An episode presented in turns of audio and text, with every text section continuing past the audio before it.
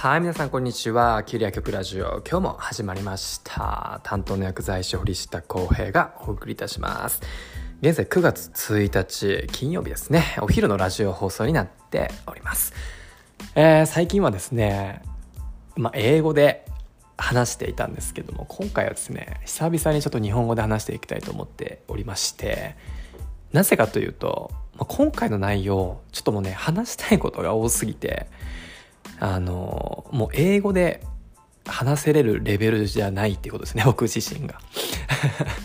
まあそれをねあの英語に、えー置き換えて話していくっていうのが、まあ、あの練習にはなると思うんですけども今回はねあのちょっと話したいことを英語じゃなくてもう普通に日本語でちょっと話していければなと思っております。で今回は、まあ、バスケなんですよ皆さん。バスケ。見ました？昨日。なんかなかなかバスケってあのまあ日本の、まあ、そこまでメジャーなスポーツではないので、えーまあ、そこまで応援してるっていう方ってまあ多くはないですよね。で僕自身も今まで、えーまあ、バスケをこうテレビで見るっていうことはまあ最近はほとんどなくてまあ学生の時に、まあ、NBA を見るとかっていうのはよくあったんですけどまあ日本代表を応援するっていうことはサッカー以外ほとんどなかったんですよ。でなんで今回そのバスケの試合を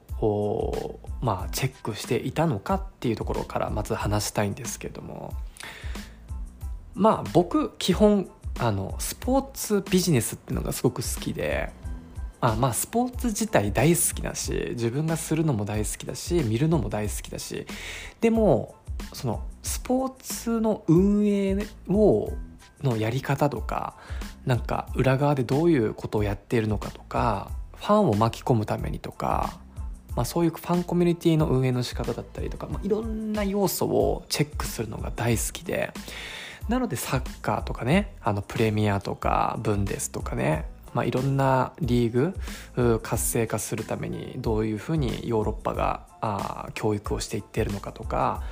まあアンダー世代からどういう教育をしていってるのかとかじゃあ日本の代表日本のレベルを引き上げるためにどういう改革をしていかないといけないのかとかあのもうそういうことかなり考えるんですよ。まあ、それがね自分の生活に何か影響するかって言ったら全くあの影響してこないんですけどももう一つの趣味なんですよそれが。で今回バスケその B リーグっていうのなんですけども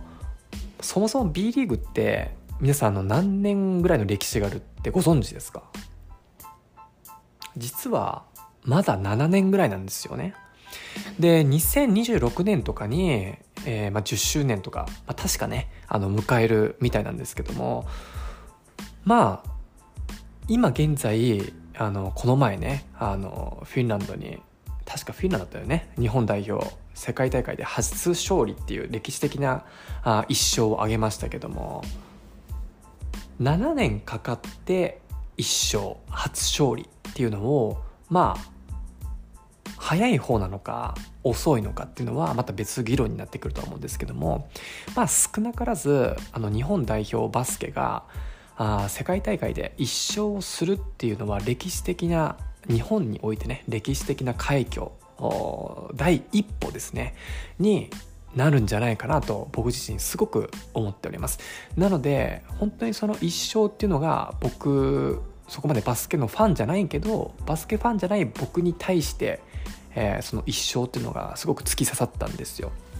で昨日もね、えーまあ、格上のベネズエラあ今ちょっと噛みましたけどもベネズエラね、えーに、えー勝ちましたし、まあ、もう2勝目ですからね、まあ、その2勝を飾ったっていうのはもちろんいろんなあ、まあ、要因があると思うんですけども、まあ、例えば監督が変わりましたしでその監督自体はもともと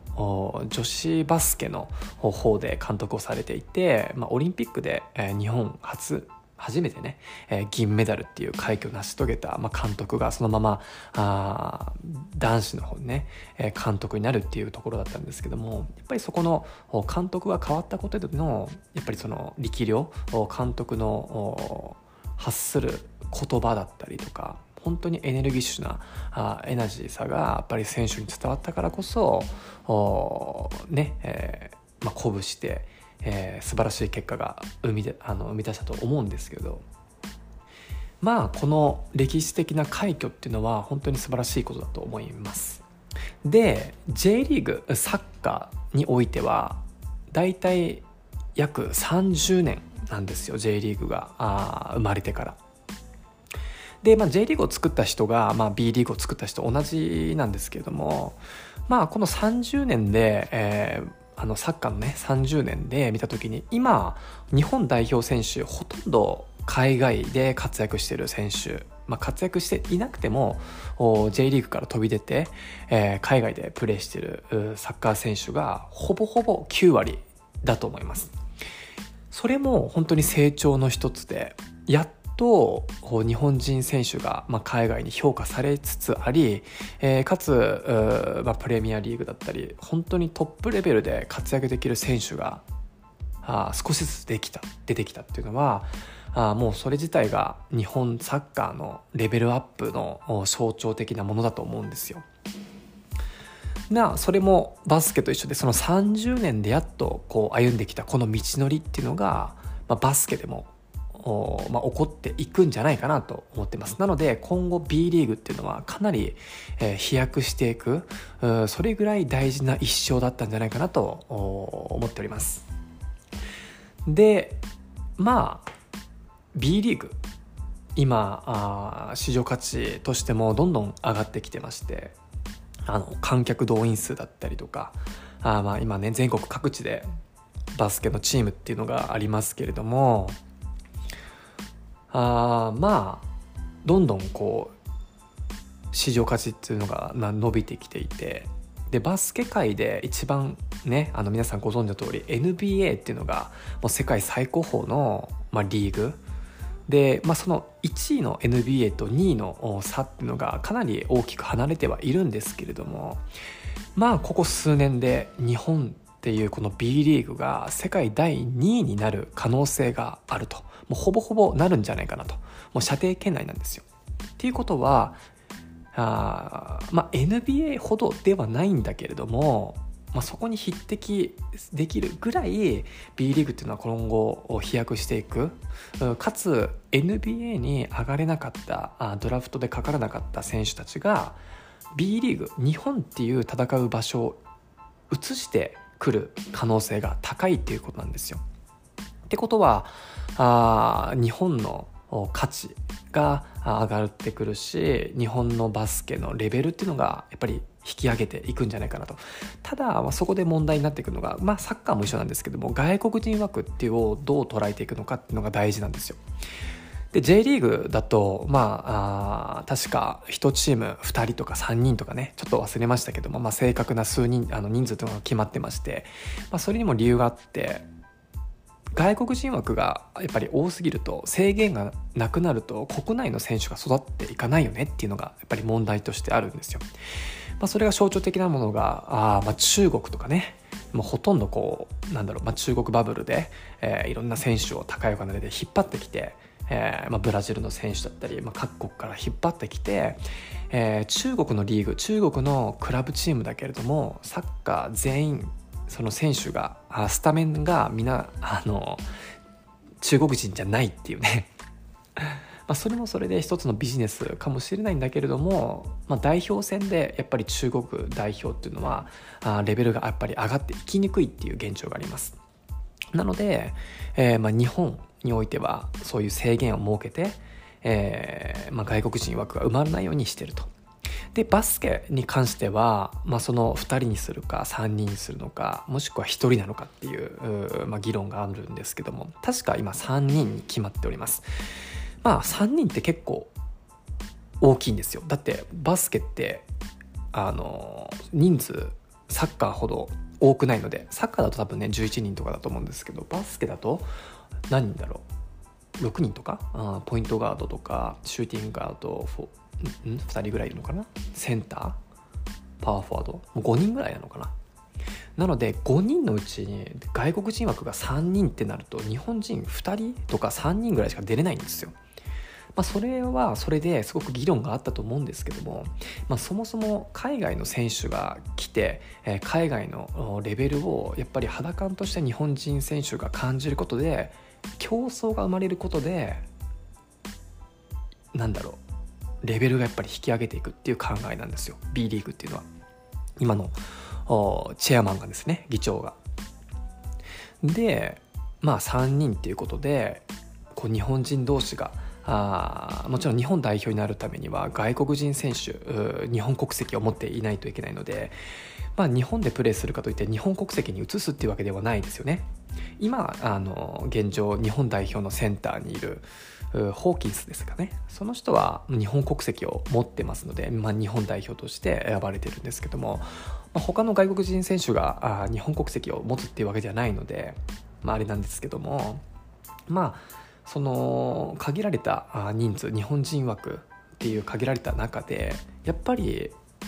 練習だったりレベルを自分のレベルを引っ掛けていかないと日本代表に選ばれないっていうことなんですよ。まあ、それがすごくまあいいのかなと今の日本代表をさらにレベルアップするもうなんだろうな特効薬みたいなものがあそういうのにかかっていくんじゃないかなと感じております。で、えー、まあいずれこう世界第2位になる踊りるえっとなんだろう日本世界で第2位のリーグになることで、まあ、B リーグあと、まあ、メジャーメジャーじゃなくて NBA ね NBA になれなかった人がそのまま B リーグにやってきてで B リーグで活躍することで NBA のドラフトにかかってくるっていう流れができればよりいいですよね。なので、まあ、今後 B リーグの歩みっていうのは、まあ、これからも注目していきたいなと。ということで、まあ、僕自身もバスケが非常に興味が出てくるようになったと。まあ、それをね皆さんにめちゃくちゃ話したかったんですよ。まあここまでね、あの深くあのスポーツを知っていくとまたちょっと見方が変わってきたりとかしててでちょっと違う話するとまあ大谷翔平って今日本で言うと、まあ、知らない人って、まあ、誰一人いないと思うんですよ。もうスーパースターじゃないですか。でそもそも野球自体があ、まあ、日本のメジャースポーツ三大スポーツのもう1位に、えー、なるスポーツだと思うんですよ。だって甲子園でね慶応が100年ぶりに優勝するっていうだけでめちゃくちゃ盛り上がるしね。あの慶応の OB の芸能人の人たちがねあの盛り上がったりするぐらいじゃないですか。バスケだとありえないじゃないですか。バスケインターハイでどこどこが優勝しました。福岡第一が優勝しました。知らないじゃないですか。そんなの。バスケしてないとほとんど知らないですよね。でも野球はやっぱりスポーツ新聞とかネットニュースのもう一番目にもバーンって出てくるわけですよ、ま、それぐらいメジャーなスポーツだっていうこと。なので大谷翔平を海外の人に知ってるって街の人に知ってるって聞くと意外と知らないっていう人も結構多いんですよ。なぜかというとアメリカのメジャーなスポーツっていうとやっぱり第1位はアメリカンフットボールなんですよ。で2番目に言うと NBA なんですよ。で3番目にえー、ベースボールっていうのが入ってくるんですけども特にこの1位と2位、えー、とこの3位のベースボールっていうのはかなりこう認知度がかなり下がって、まあ、特に、えー、そもそも2位と3位の認知度でも結構離れてるんですよ。なので、野球に興味がある人じゃないとあんまりこう大谷翔平って意外と知られてないとか、まあ、今の状態ですよ。ももちろんこれからあ FA で、えー、エンジェルスからどっかに移籍しましたとかととあの、F、エンジェルスに残残留する中でも移籍金が、まあ、長期のね例えば11年間の800億円とか800ドルとかねあのもうそういうもう規模がでっかい契約を結ぶことで、えー、まあ注目されたりとかするので、まあ、そうなってくるとまだ話が変わってくると思うんですけどもまああの、まあ、そういう背景があるわけですよ。で、えー、そもそもこう大谷選手がアメリカに行って活躍するそれを我々日本人はうわすげえみたいな思うしみんな今の高校野球とかの子たちって最初からメジャーで活躍したいっていう子が本当に昔と比べて増えてきたと思うんですよ。本来は日本で活躍しているうちにメジャーに興味が出てきてあの挑戦したいっていう人はよくいたと思うんですけど今はもう高校野球からメジャーを意識している子たちが本当に増えてきてるんですよね。それはもうインタビューとかで実際に答えてるんですよ。本当に時代が変わってきててでもそれって運営の人からするとあのアメリカンドリームじゃなくてジャパニーズジャパンねジャパニーズドリームでいいじゃないかと。日本というこの野球のリーグっていうのももっと発展していかないといけないけれどもそういう現状じゃないと。その理由にもやっぱり背景というものがありまして本当に1900年代とか本当にこう王さんとか長嶋さんとかの時代の野球っていうのはめちゃくちゃすごくて盛り上がりが盛り上がりがすごいってことはお金がすごく回ってたんですよ。昔の時代は。でかつ日本とアメリカってあのもちろん国の大きさって全然違いますよね。でもほぼほぼ市場価値っていうのは一緒ぐらい日本の野球っていうのはお金がすごく動いてた。盛り上がってたんですよ。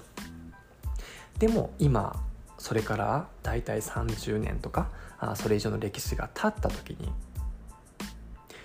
かなりアメリカと、まあ、要するに NBA とあ NBA じゃない NBL か。NBL と日本のリーグ。NBL M MBL と NBL か。っていうのにかなりこう市場価値でも大きな差が生まれてくると。来てると。でそれをなぜかという考えた時にアメリカってこの数十年の日本とそもそも同じような市場価値だったのにこの数十年で何が変わったかというともう簡単に言うと球団数が圧倒的に増えてるんですよ。確かその今のメジャーリーグ MBL っていうのはア・リーグとナ・リーグ合わせてもう30球団以上あると。要するに各地域で、えー、各球団が争う。要するにそのファンを取り合うわけですよ。でいろんな取り組みするし競争が生まれることでお金が回っていく。で結局今ね、数兆円っていう1兆以上のもう価値があるわけですよ。メジャーリーグっていうのは。でも日本っていうのはこの数十年経っても球団数全く変わってないですよね。まあ、それはなぜかまあ政治と一緒ですよねやっぱり。まあ既得権益っていうのがやっぱり大きくあるんじゃないかなと